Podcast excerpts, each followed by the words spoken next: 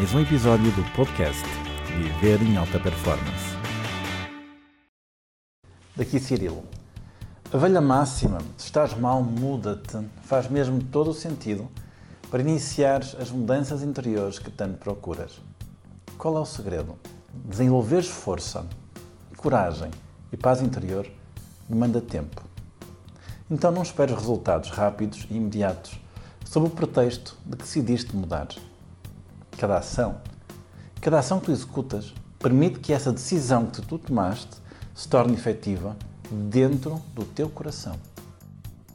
Já conheces os quatro pilares da inércia? Normalmente há sempre uma razão lógica para todas as nossas atitudes, comportamentos e naturais procrastinações. Existem quatro grandes fatores de inércia o primeiro é tu quereres gratificação instantânea. Tu queres gratificação instantânea. Ficar largado no sofá é bom, talvez melhor agora do que sair para tu ires correr. Ler blogs é mais fácil agora do que teres de ler um romance, um romance clássico. Verificar do Facebook, e-mails, é mais fácil também do que fazeres um projeto que estás a procrastinar. Comer bolo de chocolate é mais saboroso agora do que comer vegetais. O segundo alicerce, ou segundo fator da inércia, é tu teres medo de algo. Tu podes estar com medo de que vais fracassar ou pareceres um idiota. Estás com medo do desconhecido, o que é muito poderoso, pois não examinas o medo, apenas o deixas escondido no fundo da tua mente. Temer algo faz-te varrer para debaixo do tapete, adiar sem sequer pensar sobre o assunto e fazer algo bastante mais fácil de seguro. O terceiro pilar é é demasiado fácil, não existe nenhuma consequência negativa. Quando tu estavas na escola e tinhas um professor a supervisionar o que tu fazias e a cobrar-te quando tu não quando tu não executavas trabalhos de casa, a tendência era fazer.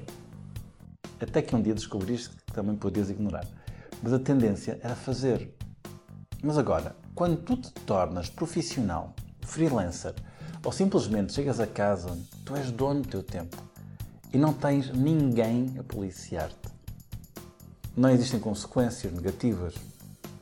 Cobranças? Não há, certo?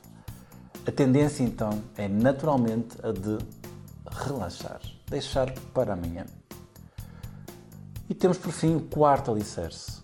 Tu exageras na estimativa que tu colocas para o teu eu no futuro. Frequentemente, tu tens uma longa lista de coisas que queres fazer, certo? Pois pensas que podes fazer uma montanha de coisas no futuro.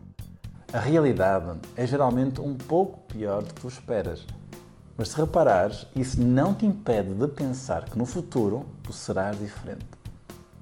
Pelo mesmo motivo, tu pensas que é ok adiar. Pois vais fazer isso mais tarde, pois vais fazer isso com certeza noutro momento. Estás sempre na expectativa de que o teu futuro será incrivelmente mais produtivo e mais focado. Agora refletindo comigo, já percebeste que no futuro tu continuas preguiçoso e não fazes as coisas na hora? Agora é a melhor hora de tu viveres em alta performance. Aplica o que tu acabaste de ouvir. Aplica no teu dia a dia e passa para o próximo nível. Acredita em ti, não aceites desculpas e faz acontecer.